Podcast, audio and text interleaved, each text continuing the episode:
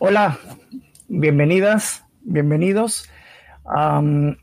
esta semana arrancamos el segundo ciclo con una importante conversación sobre las dificultades eh, y resistencias para la transición a la ciencia abierta. Em, qué importante hablar de ello y hacer conciencia eh, de cuánto está en nuestras manos en hacer la diferencia e impulsar cambios desde nuestros propios espacios. Esta conversación fue el día martes. Em, quienes se la perdieron, pues podrán verla eh, en el canal de YouTube de las organizaciones que impulsan este evento. Eh, el Hub UIO, el Hub de Innovación de Quito, la Red de Conocimiento Libre y el Open Lab, el Laboratorio Ciudadano. Hoy eh, seguimos con nuestra sesión número dos de este ciclo. Vamos a tener una introducción sobre los preprints. De aquí en adelante, las demás sesiones, las siguientes cuatro sesiones van a estar dedicadas a los preprints, un componente del sistema de comunicación científica que ha tomado mucha relevancia durante la pandemia y también discusiones. Eh, aunque los preprints no son una cosa de, ahora, ni, ni en la pandemia, ni mucho menos, ya tienen años de práctica natural en algunas ramas del conocimiento. Y hoy haremos una introducción sobre el tema con nuestra invitada, una invitada especial de ASAP Bio, eh, a quienes también agradecemos por, por, el apoyo en la coordinación de las sesiones sobre este tema. Eh, Recuerden que eh, para obtener el certificado de participación se requiere registrar su asistencia en el enlace que ustedes van a ver eh, durante el en vivo. Se necesitan 10 sesiones eh, de las 15 de todo el evento para poder optar por el, por el certificado. Em, es decir, que si se perdieron el ciclo 1, pues no pueden perderse ni una sola sesión de, de lo que viene ahora, ¿no? Em, ¿Qué más? Este, hoy también queremos dar la bienvenida a un querido amigo, eh, Byron Acosta. Él es docente e investigador de la Escuela Politécnica Nacional, quien estará a cargo de la moderación de esta sesión. Eh, Byron desarrolló la metodología para el primer levantamiento nacional de actividades de ciencia, tecnología e innovación, ACTI, en conjunto con la CNCID y, el INEC, y colaboró en la propuesta del modelo de evaluación para las carreras de administración para el CASES. Eh, y bueno, Bienvenido, Byron. Eh, gracias, Frank. Eh, agradeciéndote por la invitación. Eh, bueno, y, agradecer también a la iniciativa del Hub del Pen Lab EC y de la red de conocimiento de software abierto que hacen este tipo de, de actividades eh, difundiendo ciertas alternativas y en este caso toda la parte de ciencia abierta que me parece excelente. Eh, en esta ocasión, como decía Francisco, tenemos una invitada súper especial que es Iratze Puebla. Iratze es directora asociada de ASAP Bayo. Sí, bueno, Iratze trabaja para fomentar el conocimiento de preprints entre investigadores, especialmente en biología y también eh, incentivando la participación colectiva en actividades relacionadas con preprints. Entonces, más o menos, Iratze es eh, la que más conoce de esta, de, esta nueva, no, de esta nueva onda, sino de esta, de esta actividad que ya en el pasado se hacía, pero ahora está mucho más difundida o mucho más apreciada también, y nos dará una visión súper técnica sobre una introducción de preprints. IRAD se coordina también la comunidad de ASAP Bio y su programa ASAP Bio Fellows. Eh, antes de trabajar en ASAP Bio, IRAD se trabajó durante 16 años eh, en revistas de acceso abierto, sí, inicialmente dentro del equipo editorial de Biomed Central y más tarde en la revista eh, Plops, en donde fue editora y jefe adjunta en la revista Plot Ones. Entonces tenemos una experta de súper alto nivel eh, que nos va a ayudar eh, en todo lo que nosotros tengamos interés. Entonces ya les digo, les invito a participar, como les digo, las preguntas son ya están pagadas, las preguntas están abiertas a ustedes. Entonces, entre más preguntas, mejor para nosotros y mejor podemos entender eh, lo que son los preprints. Entonces, Aratze, bienvenida nuevamente, muchas gracias y es todo tuyo la presentación. Muchísimas gracias por la invitación de participar eh, hoy.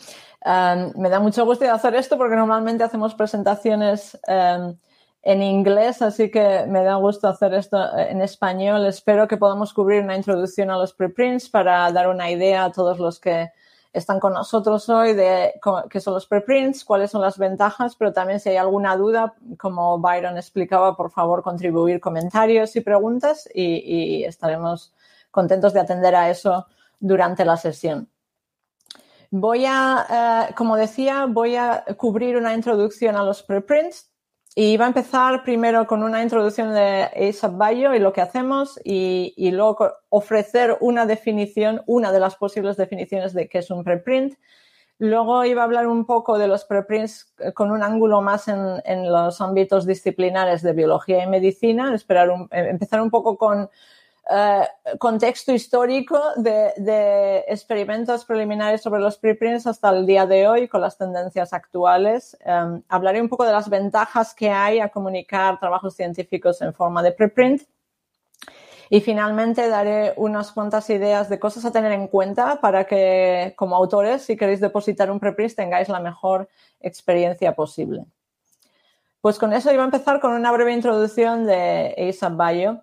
Somos una organización sin fines lucrativos que trabajamos para hacer que la comunicación de la ciencia sea más rápida y transparente. Una de las eh, actividades en las que tenemos un gran foco de atención es que queremos apoyar un uso productivo de preprints en los ámbitos de biología y medicina.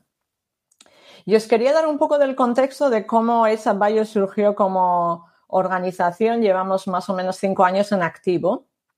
Y muchas de las motivaciones que dieron lugar a esa bio vienen de, lo que se, eh, que se, cubre en este artículo eh, publicado por Ronald Bale, que es uno de los eh, fundadores de ASAP Bio. este artículo lo publicó en 2015 en, en PNAS y lo que hacía era explorar un poco los problemas asociados al sistema de publicación en biología y eh, abordaba un poco sobre todo el tema de las eh, complicaciones en, el sentido de cuánto tiempo se tardaba en, comunicar los trabajos científicos en el sistema tradicional de revistas. Y para abordar este tema un poco, lo que hizo fue eh, comenzar con un análisis de publicaciones de investigadores en su institución en aquella época, estaba en, en la Universidad de California en San Francisco, y miró, comparé, comparó un grupo de publicaciones eh, publicadas en los años 80 eh, con un grupo de publicaciones entre 2012 y 2014 y lo que quería ver es cuánto se tardaba para que el primero, eh, para la primera publicación como primer autor.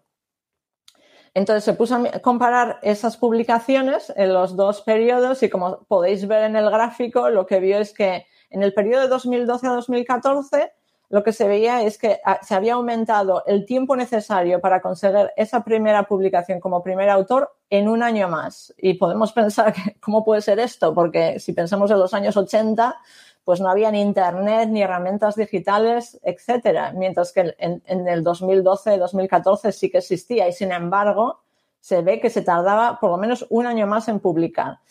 Entonces, Ronald Bell decidió explorar esto un poco más para ver si podíamos comprender qué podía, qué podía haber detrás de, esta tendencia.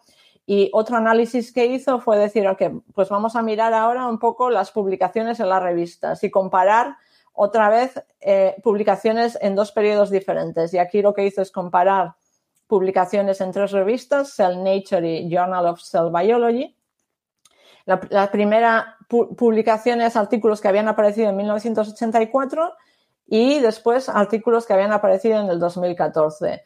Y entonces lo que demuestra, se puso a mirar el contenido de los artículos y lo que demuestra el gráfico es que, como podéis ver, todas las publicaciones en las tres revistas en el 2014 tenían mucho más resultados, muchos más paneles de figuras y además tenían todos los resultados que se, que se estaban poniendo de manera suplementaria, que eso no existía en 1984 porque se hacía todo por copia y no, había la versión online.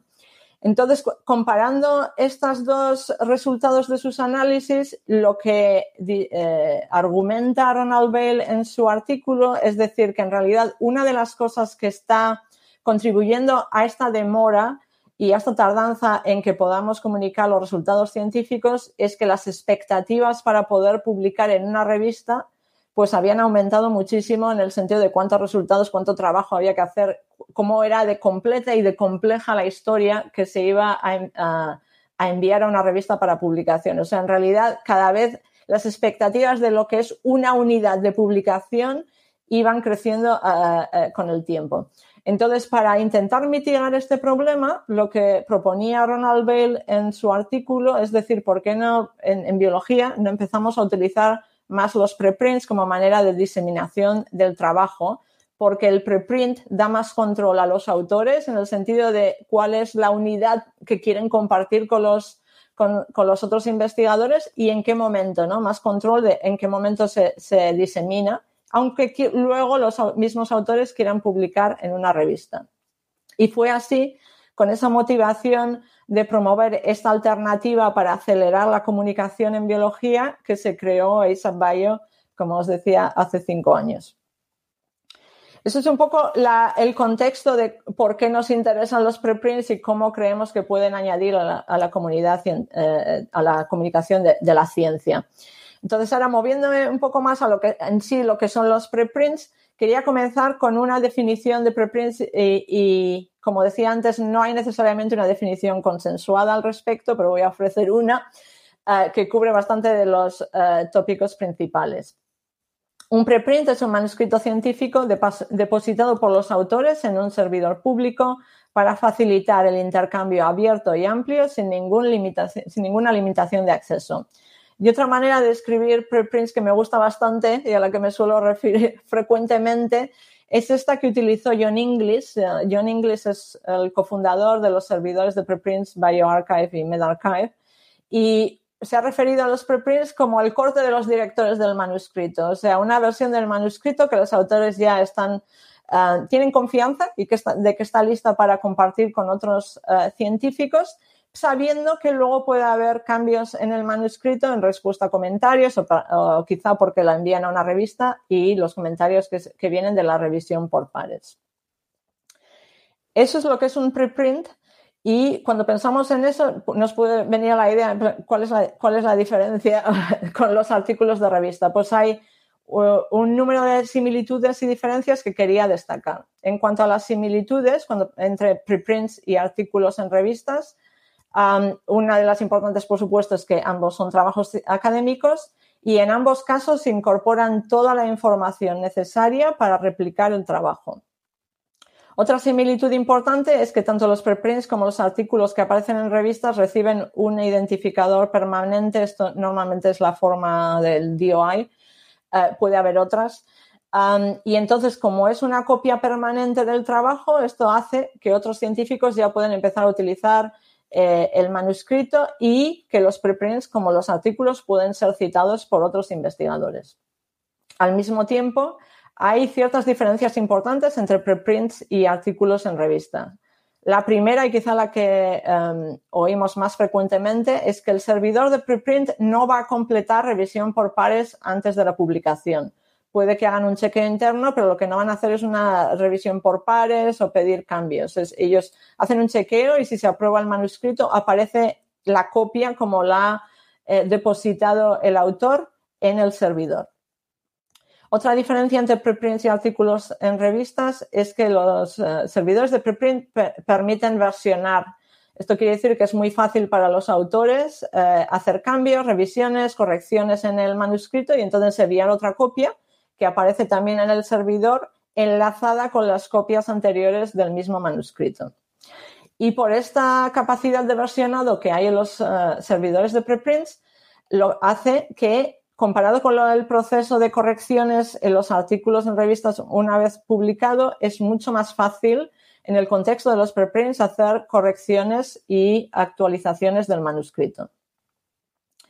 Entonces, lo que quería ahora es comentar, y, quiero que, quede claro que esto es sobre todo desde un ángulo en, biología y medicina, aunque voy a también tocar brevemente en otros ámbitos disciplinarios, daros un poco el contexto de cómo empezaron los preprints hasta cómo están las cosas a día de hoy. Los experimentos en cuanto a facilitar un intercambio de manuscritos, eh, incluso en manera preliminar entre científicos, empezaron ya en los años 60, o sea, estamos hablando esto de 1961, que puede sorprender porque eh, algunos de nosotros que veníamos de, los ámbitos de biología, etcétera, para nosotros sonaba como algo muy nuevo, pero en realidad, como digo, ya había habido experimentos preliminares hace 60 años. Y todo esto empezó con eh, una iniciativa del NIH en Estados Unidos que se llamaba los Information Exchange Groups, los grupos de intercambio de información. Y aquí lo que hacían era invitaban a los científicos a unirse a este grupo y luego el grupo en sí eh, lo que hacía era recopilar los manuscritos preliminares que eran contribuidos por los participantes y, eh, en copias, esto era cuando había que mandarlo por correo, y lo enviaban las copias de los manuscritos a, los participantes. Entonces, bastantes científicos tomaron interés en esto y se, se, apuntaron también estos grupos y llegaron a, los grupos empezaron a crecer con diferentes también ámbitos de disciplina y llegaron a participar hasta 3.600 científicos y se circularon más de 2.500 manuscritos. Lo que pasó al mismo tiempo es que según iba creciendo el interés sobre estos grupos, las revistas científicas empezaron a oponerse y a tener reservas. Y de hecho, eh, al de unos años hubo una reunión entre ciertas sociedades científicas que también gestionaban revistas y que, eran revistas en los mismos ámbitos disciplinares de los grupos donde había más científicos eh, participando. Y después de esa reunión, este grupo de, sociedades dijeron que en sus revistas no iban a considerar manuscritos que se habían distribuido mediante estos grupos y como eso em, traía con ello muchas restricciones para los científicos, eh, al final se cerraron estos grupos. Eso fue en 1967. Pero la cosa no quedó ahí, porque hubo otras comunidades en, física que tomaron interés eh, en los grupos eh, estos de, intercambio de información decidieron hacer sus propios experimentos. Entonces, por ejemplo, se creó el Physics Information Exchange, que era el mismo concepto, pero en física. Y luego hubo otro experimento que siguió a esto también en física, que se llamaba Preprints in Particle Fields, que era una especie de em, el, similar concepto, pero con matices, porque en, lugar de tener que administrar todos los manuscritos, que había que hacer las copias, enviar por correo, aquí lo que habían decidido hacerlo para que fuese más fácil administrativamente era circular listados de los últimos manuscritos y luego los, científicos que les interesaba pues lo pedían eh, mediante sus eh, bibliotecas o directamente a los autores. Entonces, con esto siguieron los experimentos y, después ya llegamos a la época donde teníamos email y eh, hubo una científica que se llamaba Joan Kohn que empezó a circular por email, o sea, ella era la que recopilaba manuscritos y los circulaba por email y la gente se podía unir al listado de email, o esto era al principio de los emails. Y empezó a hacer esto específicamente para manuscritos eh, en el ámbito de la teoría de cuerdas. Y surgió así que, bueno, empezó a ser un poco complicado, porque os imagináis cómo era el email en aquella época, al principio de los 90, empezó a ser un poco complicado organizar todo eso y tuvo una conversación con alguien que se llamaba Paul Ginspark y Paul le dijo que, de hecho, igual podía ayudarle un poco a automatizar todo aquello. Y fue así como surgió después eh, el, servidor de preprint Archive, porque lo que hizo eh, Paul Ginspan es fundar Archive, que era una manera de automatizar aquella circulación para que no tuviese que pasar por email.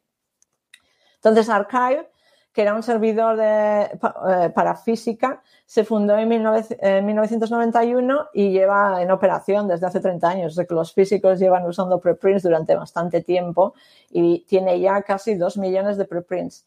al principio Archive se eh, focalizó sobre todo en física, pero eh, fue añadiendo ámbitos disciplinares y ahora cubre bastantes disciplinas desde todo el ámbito de matemáticas, eh, economía, etcétera, pero también ciertas eh, disciplinas en biología, que es biología cuantitativa. Entonces, todo esto fue el primer servidor de preprint con Archive en 1991. En los años que siguieron en los 90 también empezó a haber interés en otras disciplinas, específicamente las ciencias sociales, y en 1994 surgió el Social Science Research Network, que era un servidor de preprints, pero en este caso para humanidades y ciencias sociales. Y otros, al de pocos años, también surgió un servidor de preprints, esta vez específico para trabajos en economía, que se llamaba el REPEC, Research Papers in Economics. Entonces, con todo esto, en física ya se funcionaba con preprints, empezaron las ciencias sociales, nos podemos preguntar qué pasaba en biología y medicina, porque al final el primer experimento fue para biología. Hubo otros experimentos cuando llegamos ya a los años 2000 y teníamos ya el Internet y las herramientas digitales, hubo varios experimentos que normalmente no tuvieron mucho éxito y se cerraron. Eso fue, por ejemplo, el Clean Net Prints, que era una iniciativa de BMJ, era específicamente para medicina. Y funcionó varios años y luego lo cerraron porque no hubo muchos manuscritos depositados. En Francia empezaron el HAL Archive Ouvert, que es un repositorio de manuscritos, pero también otras contribuciones científicas y de hecho este todavía está en operación, um, lleva 20 años. Y luego eh, Nature también intentó su propio experimento con tener su propio servidor que se llamaba Nature Proceedings. Eh, funcionó del 2007 al 2012, pero una historia similar con lo que contaba con el servidor de, de medicina que no tuvo mucha no fue muy popular, no tuvieron muchos um, eh, manuscritos y lo cerraron al de cinco años.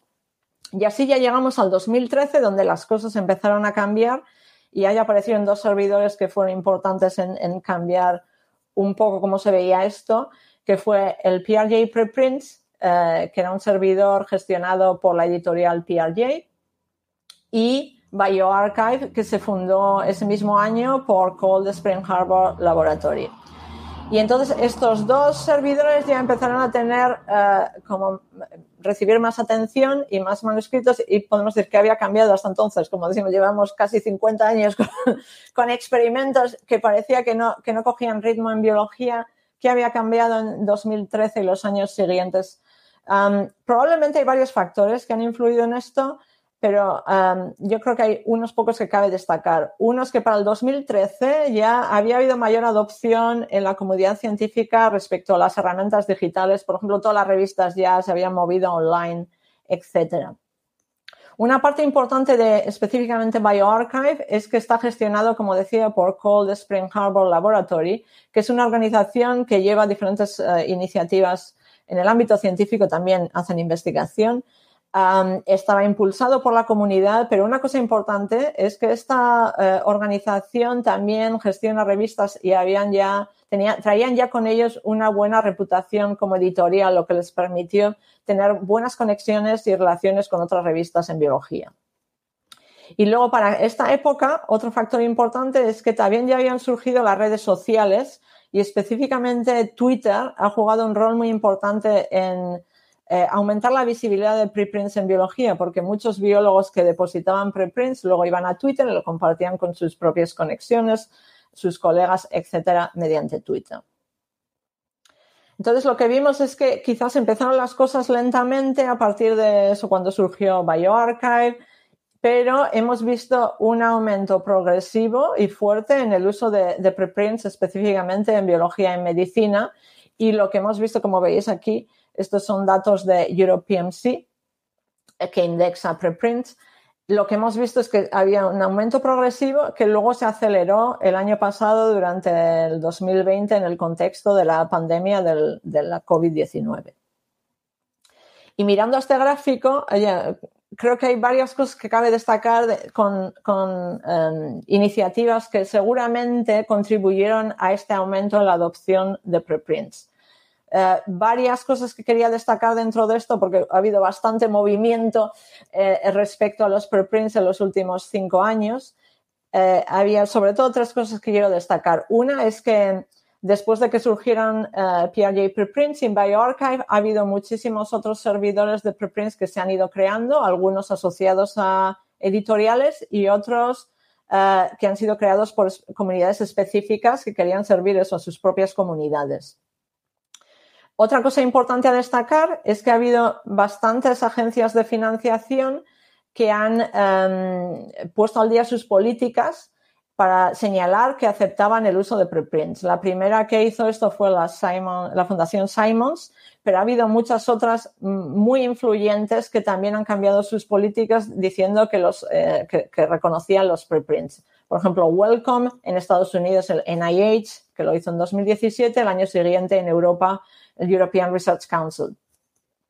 Y otra cosa importante eh, que también eh, ha ayudado bastante eh, respecto a la visibilidad de los preprints es que hay organizaciones que indexan los trabajos científicos y herramientas de búsqueda que empezaron a incluir preprints también. Por ejemplo, Crossref incluye preprints desde el 2017, EuroPMC, como decía, también indexa preprints. ORCID empezó a incluir preprints y más recientemente el PubMed y está llevando un programa piloto en el que incluye ciertos preprints, no todos ciertos, con, ciertos eh, criterios en eh, PubMed. Entonces, todo esto ha ayudado a normalizar un poco más el uso del, de diario eh, de preprints entre los científicos.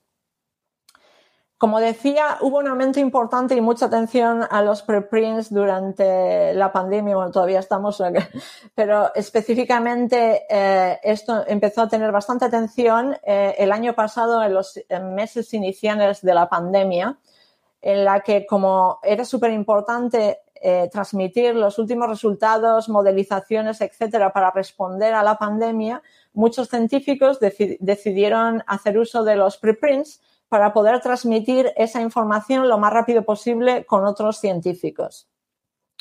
Y lo que os muestro aquí es un gráfico que es de un análisis eh, sobre los preprints de la COVID-19 que se publicó eh, hace unos meses, donde miraron eh, las tendencias de preprints de la COVID-19 y lo que veis ahí es un gráfico que compara preprints sobre la COVID-19 y los artículos que aparecían en revistas. Entonces, los preprints están en verde y los artículos que aparecían en revistas sobre el COVID-19 en, eh, eh, en, morado. Y lo que podéis ver es que los primeros meses de, la pandemia, eh, hasta mitad del año pasado así, el gráfico va, igual no se ve muy bien aquí, pero va de, de enero del año pasado a noviembre, pero si veis como los meses intermedios, que es como marzo, abril, mayo, cuando se empezó, empezaron lo peor, digamos, de la pandemia en, Europa y América, pues ahí hubo una gran proporción de, trabajos científicos que aparecieron eh, en forma de preprint. De hecho, hubo una, fase en la que era casi la mitad de todos los trabajos que iban apareciendo cada semana, cada mes, eran eh, en forma de preprint. Por supuesto, luego esa, esa proporción ya varió porque según los trabajos iban viendo eh, por, mediante la eh, revisión por pares en, revistas empezaron a aparecer en mayor proporción en revistas, pero esto demuestra que hubo un gran interés en utilizar los preprints como herramienta de diseminación de esos resultados y, esa información sobre la COVID-19.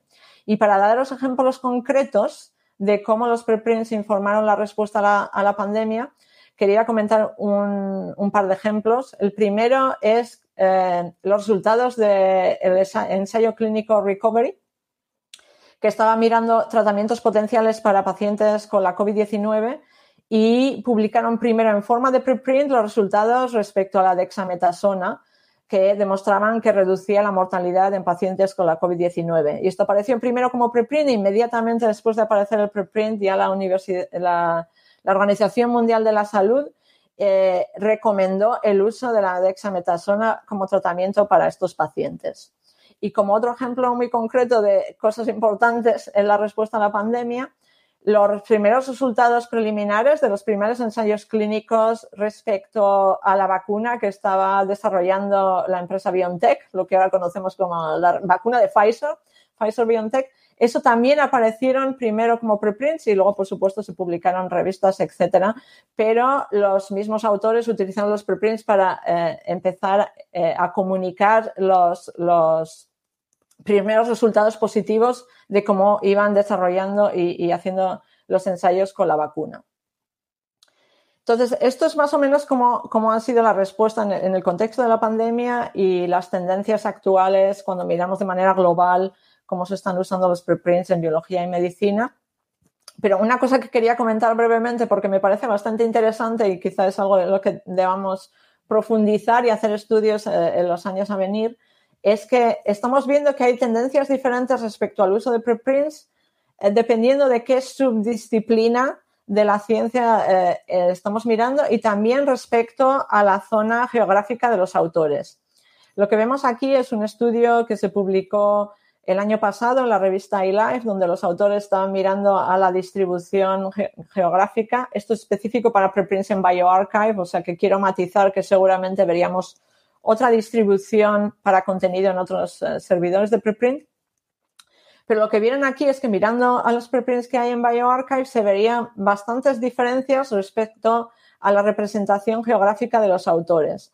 Entonces se ve que hay muchos preprints depositados que vienen de Norteamérica y de Europa y menos de otras regiones del mundo. Y lo interesante es que en el mismo estudio también luego normalizaron respecto a la productividad científica de cada país, porque podemos decir, bueno, sí, digamos, Estados Unidos produce muchos artículos, por supuesto que van a tener más preprints, pero una vez que normalizas por la producción total, teniendo en cuenta, por ejemplo, cuánto publican en, revistas, se ve que hay en ciertos países donde proporcionalmente los científicos están haciendo mayor uso de preprints que que en otros, incluso cuando controlamos para la producción científica. Así que creo que esto es importante en el sentido que puede destacar que puede haber diferentes incentivos en diferentes países, pero también potencialmente diferentes dudas y reservas de un país a otro respecto al uso de preprints y que puede ser algo interesante de explorar para poder otra vez impulsar el uso de preprints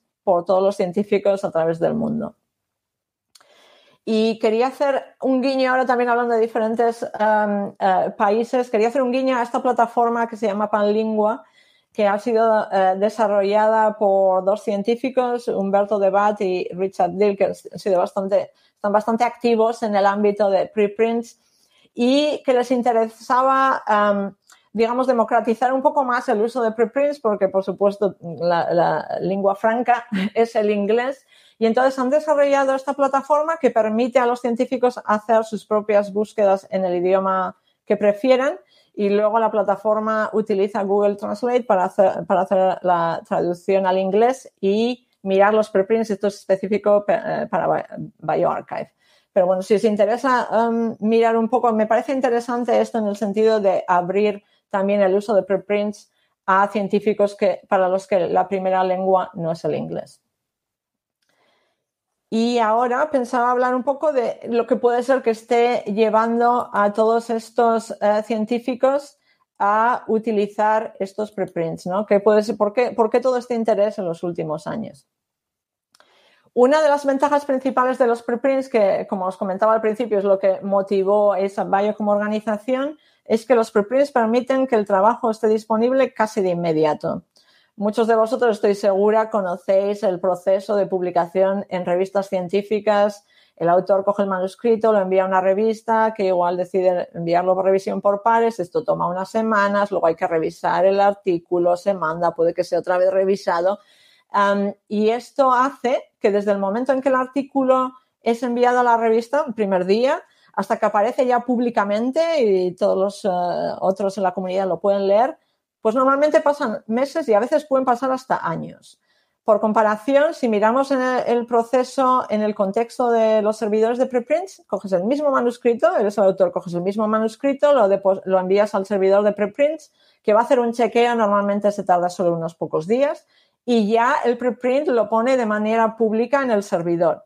Esto quiere decir que en, cosa de unos días ya el manuscrito está disponible para otros científicos que pueden hacer comentarios, pueden empezar a utilizarlo en sus propias líneas de investigación, puede haber colaboraciones, etc. Y además, una ventaja importante de todo esto, aparte de la rapidez, es que como los, como los preprints son complementarios con la revista, luego puedes depositar el preprint y decidir que después lo mandas a una revista o al mismo tiempo en paralelo, etcétera. O sea que tienes esa capacidad de diseminar rápidamente y tener comentarios de manera mucho más rápida. Entonces, solemos hablar bastante de la rapidez de diseminación y es algo que me parece muy importante para acelerar el progreso, pero hay otras ventajas respecto al uso de preprints. Una de ellas es que em, los preprints se pueden publicar y acceder de forma gratuita. No hay tasas de publicación para los autores y no hay ninguna suscripción para los lectores. O sea, esto es un servicio totalmente gratuito, tanto para los autores como para los lectores. Eso quiere decir que el manuscrito está accesible a cualquier persona que tenga Internet y incrementa potencialmente la audiencia para tu trabajo, la visibilidad y cuánta atención tiene tu trabajo. Y de hecho, ha habido varios estudios que han mirado un poco eh, respecto a la atención que reciben artículos que tenían ya un preprint asociado comparado con artículos de revistas que no tenían un preprint anteriormente. Y todos los, estudios que han mirado eh, esto han demostrado que los artículos en revistas que tenían ya un preprint con antelación suelen recibir más visibilidad y más citas. O sea, es una manera de, digamos, incrementar el impacto del trabajo también. Los preprints, como decía, ahora se han incorporado en herramientas de búsqueda de literatura como EuropeMC, Google Scholars y otros preprints en PubMed. O sea que realmente ayuda con ese, con ese eh, sentido de, la visibilidad del trabajo y, como también decía ahora, facilitan intercambios, comentarios e incluso crear colaboraciones con otros científicos que pueden leer el preprint y si están trabajando en una línea similar pueden ponerse en contacto para iniciar colaboraciones. Algo importante que quería destacar otra vez, aunque ya lo he mencionado brevemente, es que los preprints son compatibles con una gran mayoría de revistas en, biomedicina y también, por ejemplo, en física, como decía, llevan operando 30 años, son compatibles con, revistas. Esto es importante porque hace unos años había bastantes reservas respecto al uso de, preprints porque los científicos creían que eso les iba a impedir después publicar en la revista. A hoy en día no voy a decir que es al 100% porque no es cierto. Hay ciertas revistas que todavía tienen reservas y operan políticas que, no aceptan preprints, pero la gran mayoría de revistas en biomedicina los aceptan. Y de hecho hay ahora ejemplos de ciertas revistas, por ejemplo eLife, que se han movido a un modelo editorial en el que de hecho solo consideran y solo hacen revisión por pares de manuscritos que ya tienen un preprint asociado. Otro factor importante que quería eh, mencionar respecto al uso de preprints es que, por supuesto, los científicos quieren publicar y tener crédito y poder avanzar en su carrera eh, mediante esos trabajos y sus contribuciones científicas. Y, como decía, ha habido mucho interés por agencias de financiación en señalar que ahora reconocen los preprints. Hay varios ejemplos eh, que los he comentado antes, pero esto puede ser muy importante particularmente para investigadores que están al principio de su carrera, que puede, en el que puede ser difícil, como decía, tener la primera publicación y no sabes cuándo va a aparecer porque está en la revisión por pares de la revista, etcétera. Y si estás em, eh, solicitando una beca, eh, puedes poner tu preprint y ponerlo en la beca y con eso tienes más control de cuándo aparece ese trabajo que, tú has contribuido. Um, os doy el ejemplo aquí en Europa del EMBO Postdoctoral Fellowships, que son uh, um, eh, becas para postdocs, pero también hay ejemplos de, eh, por ejemplo, el ejemplo de Serra Pilleira es una fundación en Brasil, en, América del Sur, de agencias de financiación que también están tomando un interés en preprints y aceptando los preprints en sus políticas. Y aunque esto parezca un poco abstracto en el sentido de que son todas estas políticas de las agencias de, financiación, quería realmente hacer hincapié en el hecho de que puede haber unos eh, eh, beneficios muy concretos para los investigadores respecto a su carrera profesional en la ciencia. Eh, el ejemplo aquí que, que, tengo, y os invito a ir a YouTube, tenemos un vídeo de una entrevista muy breve pero interesante, eh, con Gautam Day, que es un nuevo líder de grupo en el IMBL en Alemania.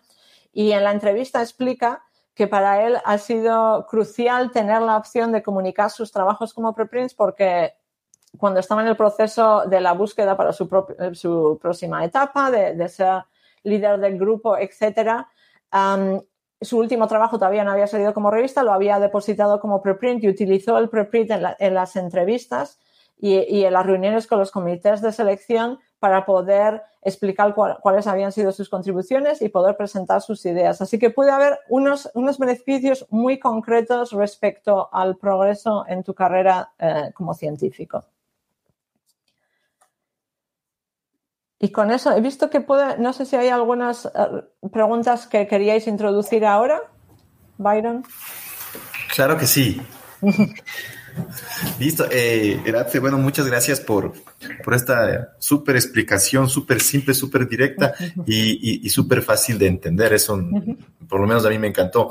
Antes de ir a las preguntas, queremos un poco saludar a, las personas que nos están asistiendo. Eh, saludos a Ángela Briones, eh, veo también que tenemos a Laura Machado de Uruguay, a César Orguín de México, También tengo a Lida eh, Casale de México, también muchas gracias por asistir. Veo bastantes personas de México, a Nidia Nava de Costa Rica, a gente del Ecuador también, gracias por estar eh, virtualmente. para nosotros es súper importante poder llegar a más eh, espacios que no solo el ecuatoriano. Tengo también aquí a Martín Alberto de México. Hay personas también de Dinamarca, de instituciones tanto de universidades, eh, investigadores. Entonces, para nosotros eso es súper importante y agradecemos toda esta participación que tenemos. sí, eh, Eratze, una pregunta de eh, la Sociedad Española de Enfermería Nefrológica y nos dice, los preprints deben llevar un DOI diferente al que se tendrá cuando se publique en un número concreto o valdría el mismo DOI inicial. Gracias por la pregunta y, también eso, me encanta de ver tanta gente de todo el mundo. Esto es uno de los beneficios de tener eventos virtuales.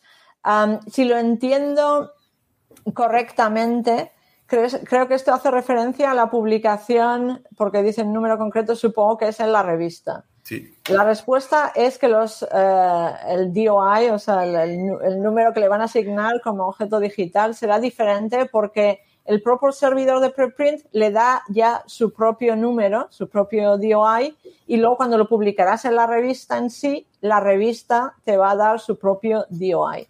Lo interesante aquí porque podemos decir, ojo, esto es un poco liado, ¿sabes? Hay dos versiones y cada uno con su número. Pero lo interesante es que hay muchos servidores de preprints que lo que hacen es que tienen procesos mediante el cual o buscan ellos si se ha publicado en una revista ya el, preprint que tienen o los mismos autores les pueden comunicar al servidor de preprint, oye, que ha salido ya en una revista y entonces el servidor de preprint lo que va a hacer es hacer un enlace también a la revista. O sea, va a explicar muy clarito que eso es la publicación en la revista, pero va a haber un enlace. Entonces, si vienes al preprint, vas a saber inmediatamente que hay una versión ya que ha pasado la revisión por pares y se ha publicado en la revista. Pero es importante hacer esta diferenciación porque, como explicaba, eh, la copia en el servidor de preprint es permanente. Entonces, lo que no queremos es que luego vaya cambiando el número o que desaparezca la copia, etcétera. Lo importante es tener todas las copias por las que ha pasado ese manuscrito, que puede ser en forma de preprint o, eh, en la revista u otras. Ah, pero eso es importante porque te permite hacer, digamos, el histórico de ese manuscrito en sus Es decir, por cada copia que yo ponga en versión preprint voy a tener un, un ID, un identificador único. Es buena pregunta porque la respuesta es depende del servidor. ok. Entonces, algunos servidores guardan el mismo DOI y lo que hacen es como le añaden un sufijo para que esté claro si es la versión 1 o versión 2 o no. Y otros le dan un DOI por copia, pero están las enlazan juntas. O sea, lo que hacen siempre es con el mismo manuscrito en el servidor, como decía, puedes versionar y tener diferentes copias, esas las unen. Cómo funciona el, el DOI depende un poco del servidor hay diferentes maneras. Perfecto.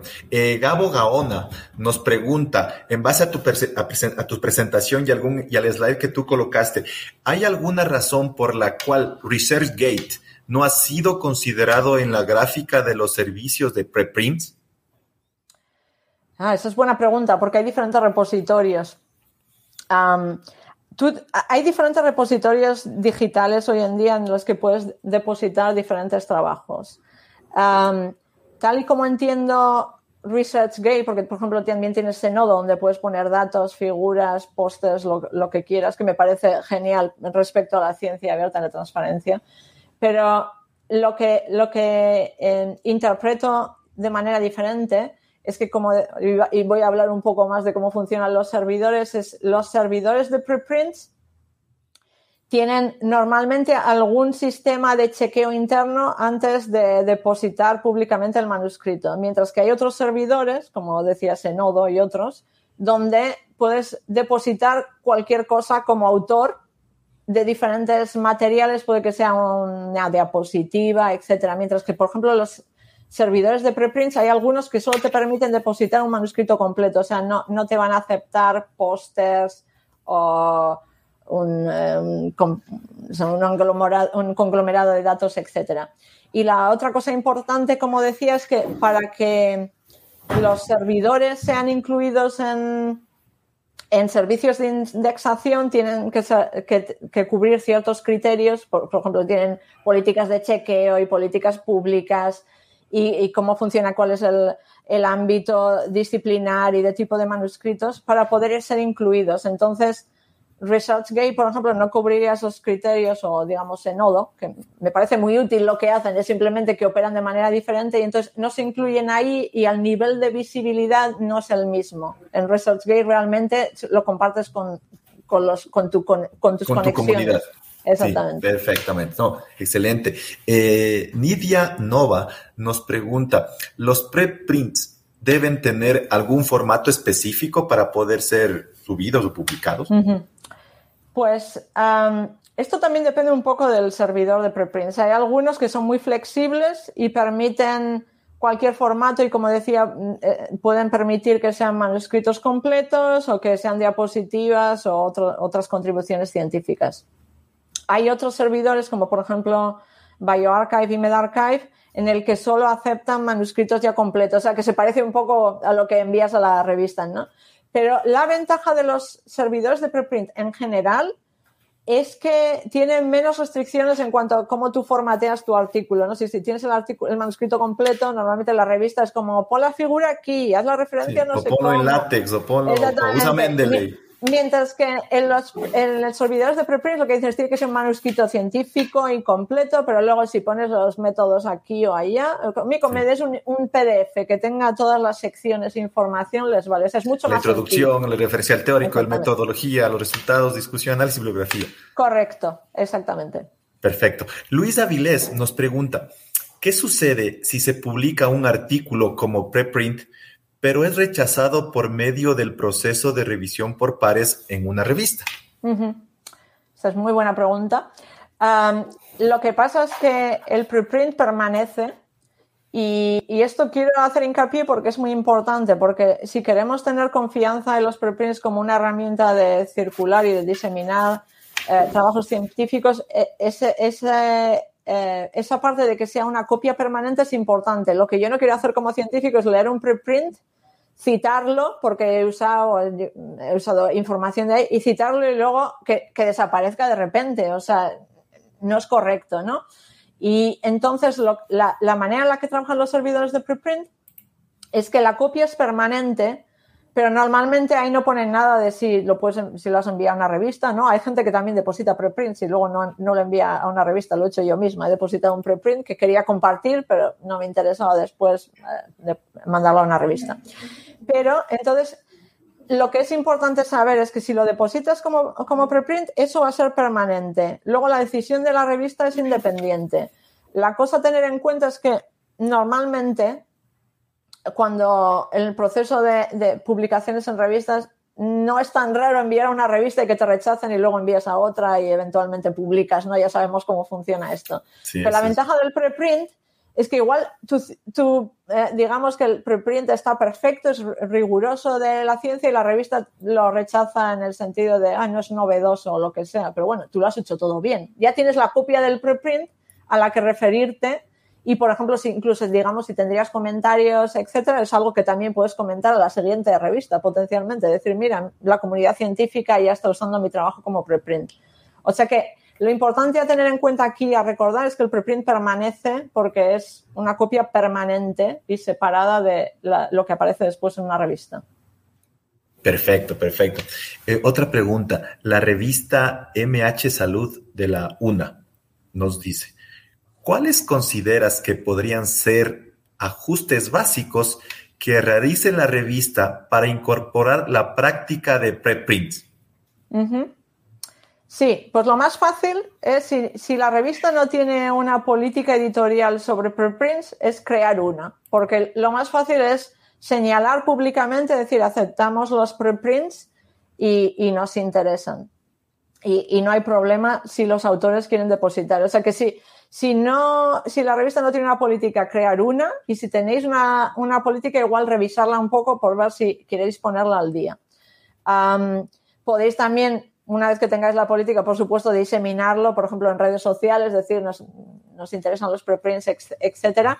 Y otra cosa que iba a comentar ahora en la siguiente sección es que dependiendo de cómo esté, eh, de la, de la logística para la revista, hay algunas que también tienen eh, integración con servidores de preprint para permitir la transferencia directamente de manuscritos desde los servidores de preprint, que entonces lo hace mucho más fácil para los autores hacer esa transferencia a la revista con su propio preprint ya asociado. Ah, perfecto. Eh, una última pregunta para que después retomes eh, lo que nos vas a explicar finalmente, ¿te parece?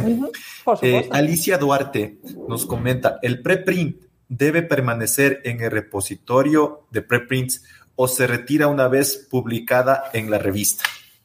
Sí, pues como explicaba ahora, eh, permanece. O sea, puede haber ejemplos por ahí que donde va a desaparecer este preprint, pero la práctica de la mayoría de los servidores y lo que son las expectativas en este ámbito de, comunicación es que la copia va a permanecer, porque como decía, es una copia permanente, es decir, puede que sea una copia preliminar de tu trabajo, igual luego eh, como autor o autora decides hacer actualizaciones, añadir cosas, igual cuando lo envías a la revista ya eh, tiene una forma un poco diferente, como decía, puede ser el corte de los directores, lo que pones en el preprint pero es una copia que estás transmitiendo a la comunidad científica. Entonces puede haber otros que, la utilizan, que la citan, no solo claro, Exactamente, alguien lo va a citar en, el momento que se aparece, ya no va a quedar esa cita de ese autor. No podemos crear esa confianza en los preprints como herramienta de comunicación si no sabemos si van a permanecer o no. Entonces los servidores, las prácticas que tienen ahí es que la copia permanece. ¿Y qué tal visto, y ahí en cierto con tu experiencia, qué tal visto es un trabajo científico donde cita preprints? Ah, normalmente eh, por ejemplo, como decía, las agencias de financiación en solicitudes de beca y eso sí reconocen preprints, lo reconocen totalmente, no hay problema, porque hay una copia permanente, pueden ir mirarlo ellos mismos. O tal vez, bueno, tú mandas, los revisores dicen, su, artículo, su, fundamentación teórica tiene demasiados preprint, ah. tal vez eso es, una, es un condicionante para que no te acepten la revista, no sé.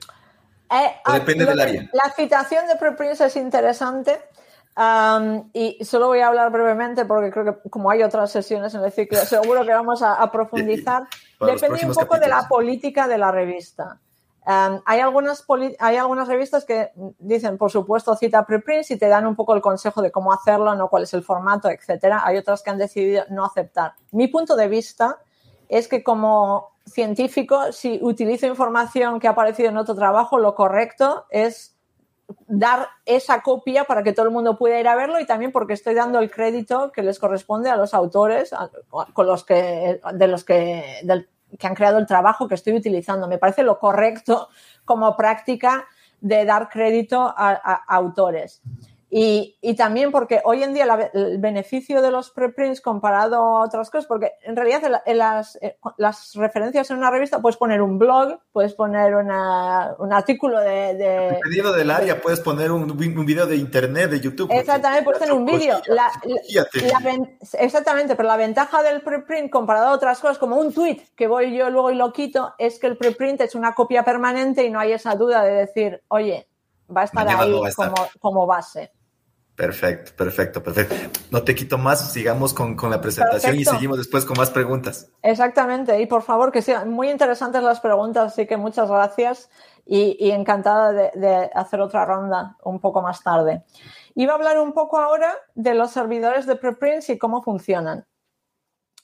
Eh, como mencionaba, ha habido bastantes servidores de preprints que se han creado en los últimos años y específicamente para biología y medicina ahora hay más de 50 servidores, algunos asociados a editoriales, como decía, otros que se gestionan por comunidades específicas. Y una cosa interesante es que hay algunos que incluso están sirviendo a comunidades de ciertas regiones del mundo o incluso eh, fomentando la deposición de preprints en ciertas lenguas podemos decir, wow, hay bastantes preprints ahora, ¿cómo, ¿cómo decido dónde poner mi manuscrito? Lo que hemos hecho en ASAP es que hemos creado un listado de servidores de preprint donde tenemos eh, la, la, lista de los diferentes servidores y bastante información sobre sus diferentes características, por ejemplo, qué disciplina cubren, sus políticas, eh, para, para hacer la deposición y publicación y diferentes prácticas. Entonces, os invitaría a echar un ojo a este listado porque tiene bastante información y os puede ayudar a hacer, eh, a tomar esa decisión sobre cómo y dónde depositar el preprint. Y en cuanto a cómo funcionan, y esto es un proceso muy, muy simplificado, pero para daros una idea, como decía, el autor eh, va a enviar el manuscrito por la página del servidor y luego lo que pasa, ah, bueno, y también como explicaba en respuesta a una pregunta, eh, eso, el formato es muy simple, o sea, el, lo que son los formularios para eh, em, eh, enviar el manuscrito son muchísimo más simples de lo que veis en revistas. Yo he trabajado en revistas, es bastante complicado, toma tiempo, es mucho más simple en un servidor em, de preprints, preguntan menos cosas y como decía respecto al formato, con tal de que tenga la información, un PDF va bien. Eh, llega el manuscrito al servidor y normalmente lo que hacen es un control interno que puede ser hecho por parte de, de un equipo interno del servidor respecto a ciertas características y luego puede haber un chequeo por un científico que es un voluntario que trabaja con el servidor y que ahí lo que va a hacer es mirar un poco más el contenido para estar seguros de que el manuscrito pues es un trabajo científico y que tiene eso, toda la información necesaria, decimos, tiene que tener la metodología, etcétera, ¿no? Toda la explicación para que sea reproducible. Y, pero lo que no va a hacer este científico es ponerse a hacer una revisión eh, en profundidad, como en una revisión por pares, ¿no? Es, es más decir, esto cubre los criterios del servidor eh, para que sea publicado. Y entonces, una vez que pasa ese control, el servidor puede decidir de rechazar el manuscrito, puede pasar, pero en la mayoría de los casos eh, lo que hacen es aprobarlo, si está bien, si está todo completo el manuscrito, etcétera, y el preprint aparece en el servidor algunos servidores lo que tienen es, en lugar de hacer este control interno antes de publicar, lo que hacen es directamente poner el manuscrito públicamente en, el servidor y luego tienen un proceso de moderación después de publicación donde chequean después o si alguien les eh, contacta con algún problema, pues ya miran un poco más el manuscrito.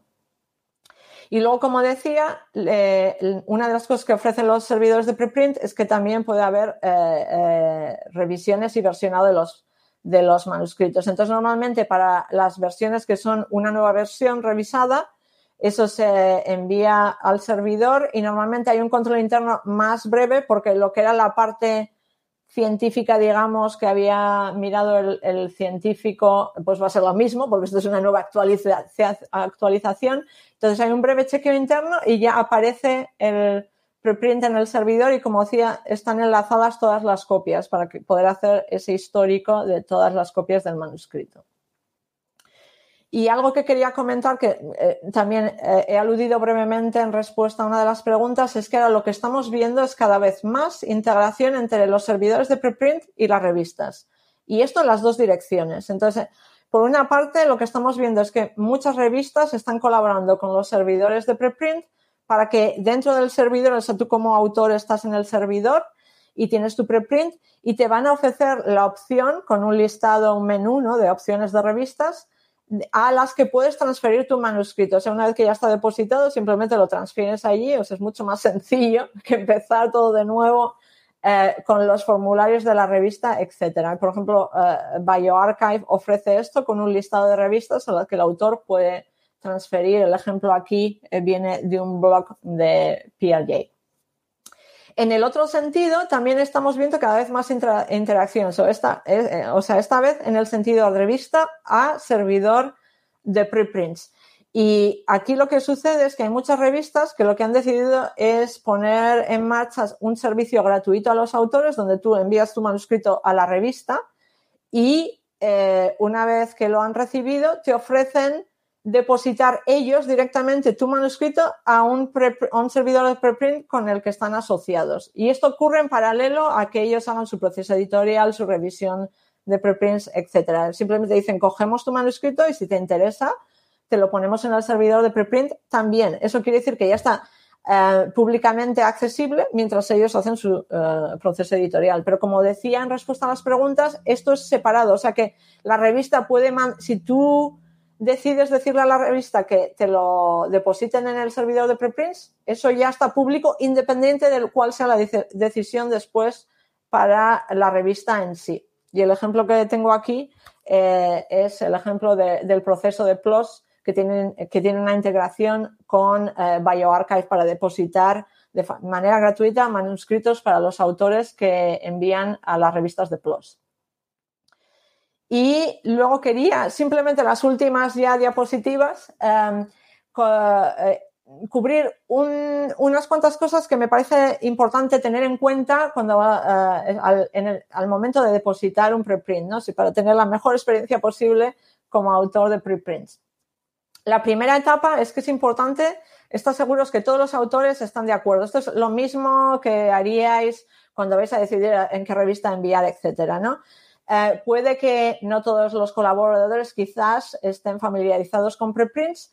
Eh, si eso surge en la conversación, os invito a consultar nuestra página en, la, eh, ASAP. Tenemos un centro de información sobre preprints. Tenemos un listado de preguntas frecuentes sobre preprints que está también en español, así como infografías e información sobre políticas editoriales de revistas, institucionales y de agencias de financiación. Después es importante pensar en la elección del servidor de preprint. Como decía, hay muchos servidores y eh, es importante tener en cuenta cuáles son las opciones para hacer la mejor elección para el manuscrito. Eh, como decía, tenemos un listado en nuestra página web con muchísima información. Ciertas cosas a tener en cuenta para hacer esta elección pueden ser, por supuesto, cuál es la disciplina que cubre el servidor. Esto tiene que ser en paralelo al trabajo. Eh, que estáis em, cubriendo en el manuscrito, pero luego puede ser importante también tener en cuenta cuál es la visibilidad de ese servidor, por ejemplo, está incluido en servicios de indexación. Si el servidor está incluido en más servicios de indexación, va a ser más fácil para otros em, eh, investigadores en vuestro mismo ámbito, pues encontrar mediante las búsquedas y, que hacen día a día, encontrar el manuscrito y va a tener mayor visibilidad.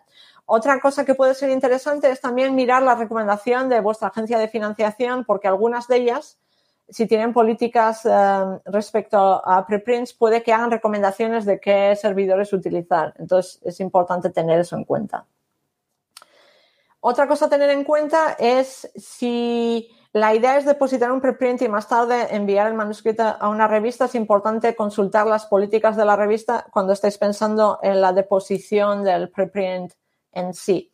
Y esto es importante porque, como explicaba, la gran mayoría de revistas aceptan preprints, no debería haber grandes problemas en ese sentido, pero puede haber matices en las políticas editoriales porque algunas revistas em, dicen que aceptan preprints, pero eh, en ciertos servidores que ellos recomiendan. Entonces, hay que tener eso también en cuenta. Y también puede haber matices en la política editorial respecto a la versión del trabajo que la revista acepta como preprint. Algunos aceptan cualquier versión, no les importa que haya sido versionada y si depositas una versión después de que haya habido la revisión por pares en, la revista en sí, pero otras solo permiten la versión del trabajo que, se deposite como preprint, la misma que va a enviar originalmente, o sea, la primera versión que se envía a la revista. Y respecto a esto, un par de bases de datos que son bastante útiles y que tienen mucha información sobre las políticas de la revista son Serpa Romeo y Transpose, que es lo que te dan información eh, sobre las políticas de archivado y de preprints en diferentes revistas científicas. Otra etapa importante que creo que no sé si todos los científicos piensan en esto, pero me parece bastante importante destacar es la elección de la licencia que aplicar al manuscrito.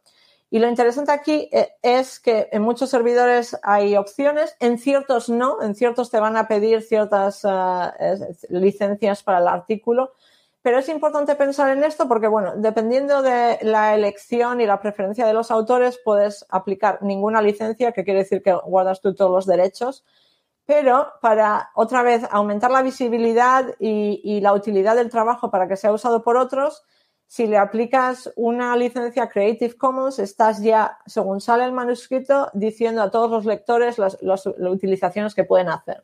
Entonces hay diferentes opciones de licencias abiertas de Creative Commons. Si os interesa esto, tenemos eh, información también en nuestra página web sobre las diferentes opciones de licencia. Y una cosa que quería mencionar aquí es respecto a las solicitudes de patentes. Si estáis pensando solicitar una patente respecto al trabajo, eh, es importante tener esto en cuenta antes de depositar el preprint porque el preprint va a contar como una divulgación pública de la misma manera que la publicación en una revista. Entonces, esto no quiere decir que eh, son eh, incompatibles, pero lo importante es tener todos los temas y los pasos de la solicitud de la patente listo antes de depositar el preprint porque hay que hacerlo en la secuencia que corresponde y en esto os aconsejaría consultar con vuestra oficina de transferencia de tecnología o alguna otra persona que os puede aconsejar un poco sobre esto. O sea, no es incompatible, pero hay que tenerlo en cuenta y hacerlo en el orden correcto. Y luego, finalmente, después de todo esto, por supuesto, vais a preparar vuestro manuscrito.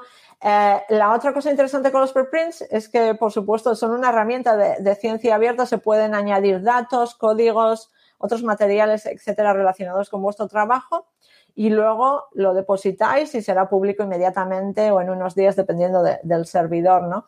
Y lo que os eh, aconsejaría realmente es una vez que tengáis el preprint, como decía, podéis mandar el enlace, es, es gratuito, cualquier persona con acceso a Internet lo puede acceder, compartirlo, con vuestros compañeros por email o si estáis en redes sociales, también en redes sociales para eso, eh, eh, añadir la visibilidad y, e invitar comentarios y sugerencias. Y lo último que quería decir ya brevemente es que aparte del el preprint en sí, que me parece una herramienta muy importante de comunicación, hay otras maneras en las que os podéis involucrar con preprints. Igual no estáis todavía em, preparados a, depositar un preprint o igual vuestro jefe no quiere hacerlo todavía. Pero hay otras maneras de estar involucrados en este movimiento y, en las actividades sobre preprints. Y una de ellas es que hay bastantes grupos, nosotros somos uno, ASAP Bio, tenemos una comunidad de, gente fantástica que está muy involucrada con preprints. Hay otros grupos también os podéis involucrar en un grupo así porque es una manera de no solo saber los últimos detalles y las últimas innovaciones respecto a preprints y qué cosas están pasando, pero también de ponerse en contacto con otros miembros de la comunidad que tienen interés en preprints o en ciencia abierta. Entonces, si tenéis un interés en esto, os eh, invito a uniros a, uniros a la comunidad de ASAP Bio, he puesto ahí el enlace. Y si queréis saber un poco más sobre la comunidad, antes de considerarlo, tenemos información en la página web y el enlace que he puesto ahí de ese nodo es un perfil de nuestra comunidad con muchísima información y muy lindo que nos hizo otra organización que se llama el CSCCE, pero es, esencialmente es independiente de nosotros, pero ha puesto información sobre nuestra comunidad en ese nodo. Y nada, con eso, muchísimas gracias por escuchar y por todas las preguntas. Espero que haya más. Encantado de seguir en línea con vosotros y, en cualquier momento no dudéis en poneros en contacto si tenéis alguna duda y tenemos información en nuestra página web. Muchas gracias. Perfecto, perfecto, eh, eh tenemos igual eh, más preguntas, eso es súper bueno y gracias, agradecemos también, disculpen haber agradecido, también tenemos gente de Panamá, de Brasil, de Uruguay, de Costa Rica, entonces para nosotros es súper interesante y súper felices por eso. Eh, Vamos con la ronda de preguntas, sí.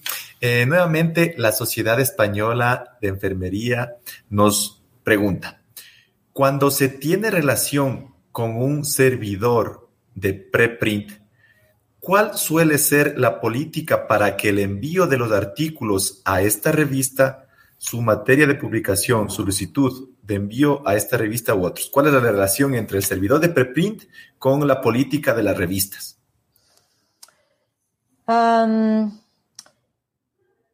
Sí, o sea, entiendo eso en el sentido de las, revistas que están asociadas con preprints. Puede haber diferentes relaciones en el sentido de que algunas, em, si miramos, si pensamos en el, servidor de preprint, algunas están como gestionadas por editorial, o sea, la, organización eh, que las gestiona mm, por arriba, digamos, son las editoriales y en otras son comunidades. Pero la cosa importante a mencionar aquí es que incluso en los servidores de preprint que están gestionados por eh, empresas que son editoriales, hay una independencia editorial entre la revista y el servidor de preprint. O sea, el servidor de preprint opera como servidor de preprint y la revista toma sus propias decisiones respecto a sus criterios editoriales, sus políticas, etc. Entonces, ellos los que lo que suelen poner eh, en marcha es procesos para facilitar, digamos, la transferencia ¿no? y mover manuscritos de un servidor de preprint a la revista, etcétera. Pero eso no quiere decir que porque si depositas el preprint y luego transferes de ahí a una revista, la revista te va a aceptar el manuscrito. Ellos tienen que hacer su decisión eh, por su cuenta acorde a sus criterios. Entonces, lo que suele haber es información en las dos partes, tanto servidor eh, de preprints y revista, respecto a su información, ¿no? lo que piden cada uno de ellos, cuáles son sus políticas, etcétera. Pero luego las decisiones son independientes. Entonces, sí que podría pasar que igual se deposita un manuscrito en un servidor de preprint y igual está incompleto no es un manuscrito completo y luego se envía a la revista y la revista puede decir esto no está acorde a mis criterios y lo rechazo. O sea, eso puede pasar. Pero, em, porque, como decía, cada uno de ellos es independiente. Lo, mejor normalmente y lo que suelen hacer en estos casos, como decía, es tener información en las páginas web, tanto de revista como servidor, para que esté todo lo más claro posible para los autores. Chévere, perfecto. Eh, un poco relacionando lo que dijiste en tu penúltima lámina sobre la parte de, patentes de, protección de propiedad intelectual. Eh, ¿Puede haber temas o trabajos que es mejor no depositar como preprint y comunicar solo mediante una publicación en revista?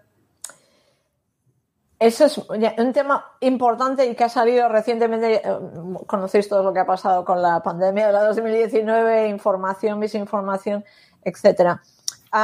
yo diría que en la mayoría de los casos eh, se puede depositar los trabajos como preprint y después publicarlos en revistas, etc. No debería haber necesariamente ningún problema. Lo que yo podría decir, bueno, en el tema de las patentes, como decía, no son incompatibles, eso hay que hacerlo en el orden correcto, o sea que lo importante es informarse primero. Debe haber un proceso previo, si ese resultado tiene un, una material, una materia patentable para decirlo oye. Exactamente. Y, pero esto a mí, cuando estaba en revistas, me, también me pasó, o sea, tener problemas con autores porque no se habían dado cuenta. Digo, lo voy a publicar mañana y me dicen, no, espera, que tengo una patente y no puedo estar. O sea, esto es... todavía no está hecho el depósito. Exactamente, no estoy listo la parte que es un poco más delicada es decir, digamos que tienes un trabajo que puede tener eh, implicaciones para la salud pública, tratamiento de pacientes, y dices, oh, si lo pongo como un preprint y luego se me ha olvidado algo, me ha fallado la estadística, vete a saber. Yo diría que la mayoría, mayoría de los casos se puede depositar porque, como decía, los preprints generalmente es, un, para muchos científicos lo consideran como un trabajo preliminar y luego me darán sugerencias, haré correcciones, puedes corregirlo después. Pero si tienes alguna duda al respecto, mi consejo aquí es decir, ¿por qué no haces como tu propia, digamos, mini revisión por pares con compañeros que te puedan aconsejar, incluso antes de depositarlo como preprint? Porque si hay un fallo grave, probablemente eso va a surgir ahí, lo puedes eh, discutir con algún eh, igual supervisor, algún mentor, otro colaborador que te pueda un poco mirar el trabajo y decir, sí, está correcto, o sea, siempre se puede mejorar, ¿no? Siempre podemos mejorar los trabajos. Pero ese sería mi, mi, mi punto de, sugerencia, de decir, puedes hacer tu propio chequeo interno, digamos, para estar seguro que estás tranquilo y confiado de que ya está listo para depositarlo en el preprint y entonces depositarlo en ese momento. Y, sobre esa misma lógica, ¿por qué depositar un preprint si, desde, si de todas formas vas a publicar en una revista? ¿No es un trabajo extra? Sí, algunos científicos nos dicen eso, me cuesta tanto preparar el envío para la revista y tengo que hacer esto extra. Yo diría, o sea, mi argumento ahí es que eh, hay varias ventajas a depositar el preprint. Uno, lo puedes depositar muchísimo antes de que tu manuscrito esté listo para la revista. O sea, como, volviendo a, los gráficos que explicaba de Ron Bale, dependiendo de qué revista vas a querer publicar, igual te van a, tú estás en una etapa de tu trabajo y te van a pedir que hagas mm, cuatro experimentos más. Y dices, bueno, igual lo voy a hacer si me lo pides, pero bueno, yo ya tengo algo que está correcto y que puede ayudarme a tener sugerencias de otros y, avanzar en esta disciplina. Entonces, la ventaja que tienes es que lo puedes depositar antes de la revista y, empezar ya a tener ese crédito. Por ejemplo, digamos que también vas a solicitar una beca. Pues si estás esperando hasta que lo mandes a la revista, ya no tienes control. Mientras que aquí puedes depositar el preprint poder, poder ponerlo en, por ejemplo, solicitudes de becas, etcétera, y al mismo tiempo seguir trabajando y enviarlo a la revista. La otra ventaja que puede surgir es que ahora hay varias revistas, de hecho, que han eh, asignado editores que lo que hacen es mirar los últimos preprints para ver qué es lo que les interesa como trabajo y te invitan a enviar a su revista. O sea que, de hecho, puede ser como, digamos, una manera de tener un escaparate de tu trabajo que te permita, aunque tú sigas trabajando con lo tuyo y no hayas enviado todavía, tener, poner tu trabajo en el radar de la revista y puede que te ayude incluso a publicarlo después en la revista. Es decir, ya las, ya las revistas están considerando el PREPID como un adicional, una revisión extra que puede beneficiar la publicación.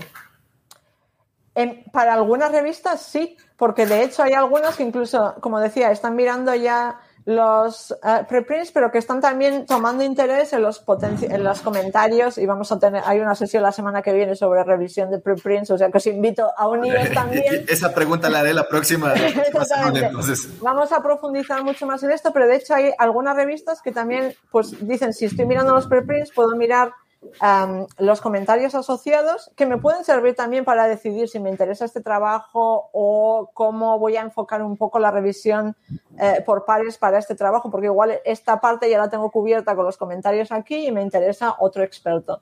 Entonces, sí, las revistas cada vez están, tienen más atención a los preprints y a toda la actividad que hay alrededor de ellos porque hay muchas comunidades muy activas. Perfecto. Eh, pregunta de Enud Romero nos, nos, nos, nos, denuncia. ¿Qué posibilidad existe de que un artículo de preprint sea aceptado siendo el autor un estudiante de pregrado? ¿Cuáles serían los requisitos para publicar cuando uno es estudiante de pregrado? Oh, eso, es, interesante. Em, lo que es el, en cuanto a la, tanto preprint como revista, en mi experiencia no, se mira necesariamente en plan la experiencia del autor, porque lo, que estás evaluando es el contenido, es el, manuscrito, cuál es el trabajo. Tú puedes ser mucho más experimentado o no, pero haber hecho las cosas como tiene que ser, con todos los controles, toda la metodología, etcétera. Y yo cuando estaba, cuando era editor de revista, de hecho, a veces teníamos eh, artículos eso, de estudiantes que eran como proyectos de estudiantes o proyectos de, ciencia ciudadana y eran muy útiles en el sentido, por ejemplo, en ecología y así, o sea, cogían mogollón de datos, muchos datos. Y entonces, en ese sentido, no conozco ningún requisito em, específico en respecto a cómo tiene que ser el autor en sí. Yo diría que lo importante es simplemente que prepares el manuscrito con eh, mucha atención, eh, tanto para el servidor de preprints, porque va a ser público, como para la revista, porque será público si lo aceptan, y mirar un poco cuando estás preparando tu manuscrito, tanto en el servidor de preprint como en la revista, habrá un poco de información en sus páginas con políticas editoriales de qué es lo que ellos buscan y cuáles son sus requisitos. Entonces, siempre consultar eso mientras estás preparando el manuscrito porque ah, te ayuda realmente a tener eso que, que sea aprobado tanto los servidores de preprints como las revistas. Claro, al final lo que importa es el contenido de la investigación y los resultados. Y, y, no digo que es de menos del que sea doctor o, o tenga un grado de doctor o de maestría o de estudiante pregrado. Entonces, para Enud, que, que por favor publique y que no tenga este miedo, que se vaya y que vaya y, y se, y se moje. Eh, listo. Una última pregunta, ya estamos cerrando. Eh, ¿Cómo puedo incrementar el impacto o la, o la visibilidad de mi preprint? Ah, una de las cosas, primero, como decía, compartir con compañeros eh, en tu ámbito, tus conexiones, etcétera. Si estás en redes sociales, comparte tu preprint. Es una manera fantástica, sobre todo Twitter suele funcionar bastante bien de poner eh, el artículo en el radar de otros que están en la misma disciplina. Ah, otra cosa que puedes hacer, si te interesa, es, eh, por ejemplo, escribir un, blog y comentar un poco de lo que has trabajado o qué son los preprints. Hay también una iniciativa que me gusta muchísimo porque es la ha creado un miembro de nuestra comunidad que ha creado un podcast donde solo hablan de preprints, o sea, solo hablan de manuscritos de preprints y es un poco una conversación con los autores del preprint sobre el trabajo, pero también un poco sobre ellos. Normal, intentan buscar gente que está eso, eh, científicos al principio de carrera y ver cómo es la vida, eh, cómo están viviendo ellos ser científicos. O sea, buscar otras plataformas donde puedes eh, llegar a diferente audiencia demostrando un poco lo que estás trabajando y cómo te ha servido a ti el preprint. O sea que básicamente compartir lo máximo posible y luego otra, otra manera lo que puedes hacer si, si, si interesa es que hay ciertas comunidades que organizan la revisión de preprints, dan comentarios, etcétera, entonces, puedes mirar si lo podrías eh, transmitir ahí. Nosotros en ASAP Bio tenemos una, ahora mismo estamos, tenemos un programa piloto haciendo eso, pero como decía, voy a hablar mucho más el martes cuando hablemos de revisión de preprints y os puedo decir más entonces. Pero eso, puedes también mandarlo ahí, que es otra manera de tener eso, más comentarios y más atención. Perfecto. Última pregunta de Griselda García. ¿Las licencias de preprints tienen vigencia? Sí, o sea, es, la, misma, e, es las mismas licencias que se aplican a publicaciones en revistas. Eh, cuando tú publicas en una revista vas a, vas a, aplicar una licencia que dependiendo si es en libre acceso o no, pues será diferente.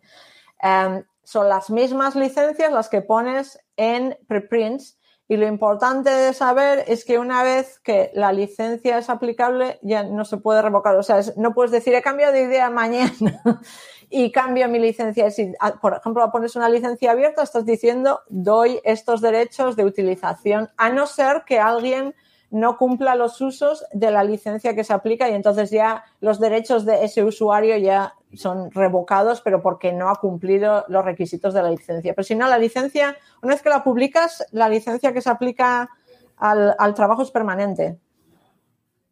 ¿Podemos tener unas, unas dos preguntitas más, te parece? O por mí sí, encantada. Eh, vamos aquí. Eh, si la de Ruth Navarro, si la revista exige declaración o los autores que están sometiendo el manuscrito y el manuscrito se deposita previamente en un servidor de preprint, ¿deberá el autor declarar este depósito que ese... generalmente cuando tú mandas un, artículo es declaración de los autores que no haya sido publicado. Cediendo los derechos. También ah. debe considerar esto cuando... Ah, ya, sobre los derechos. Vale. Em, no, porque esencialmente tú puedes poner una licencia al preprint y otra licencia al, artículo de la revista. O sea que no debería ser incompatible. Había antes algunos casos raros de algunas revistas que te, te ponían, no, pues si me lo mandas y, y es un preprint tiene que ser esta licencia o la otra. Pero la base es que tú puedes poner una licencia a tu preprint porque es esa copia y luego aplicar otra licencia al manuscrito que va a la revista porque es otra copia. O sea, como decía, podía haber cambiado. Tú lo que estás haciendo es decir, ahora tengo este trabajo que lo estoy depositando aquí como preprint y esta es la licencia que se aplica a lo que he puesto aquí como preprint. Y una vez que tienes el artículo en revista, si alguien reutiliza el artículo en la revista, tiene que aplicar la licencia del artículo de la revista. O sea, son separados. Tú puedes poner diferentes licencias. Respecto a hacer las declaraciones, yo lo que diría, lo que aconsejo, habiendo sido editora, es si tienes un preprint y envías el mismo trabajo a la revista, comunícalo porque de todas está público y puede que lo encuentren después. Entonces siempre es mucho más sencillo ser transparente y decirle al editor, lo he depositado como preprint y está aquí. Y así lo saben y no puede haber ninguna duda. No pueden decir, oh, no lo había visto, no lo sabía. Lo, cuanta más información des, más fácil es normalmente el proceso con la revista. Perfecto, yo creo que ha sido una reunión que ha pasado súper rápido por lo interesante que ha sido. Eh, Aratze, bueno, te agradecemos. Eh, primero invitarles a, nuestros participantes que es el segundo capítulo de preprint, ya lo que se comenta, cómo se analiza, va a ser la próxima semana, entonces eh, queremos que ustedes estén también participando en eso. No sé, Aratze, algunas últimas palabras para ya poder despedirnos. Oh, de mi parte, muchísimas gracias por la oportunidad de hacer esto. Ha sido mm, encantada de hacerlo y, muchas gracias por todas las preguntas muy pertinentes supongo que mi, última sugerencia es, eh, si no habéis puesto un preprint, intentadlo. Con, el tipo de trabajo que os vaya bien, según estéis eh, listos, etcétera. Y si tenéis alguna duda, sobre todo, informaos y, siempre encantada de, atender a preguntas. Así que no hay problema si queréis contactarnos en ASAP Bio.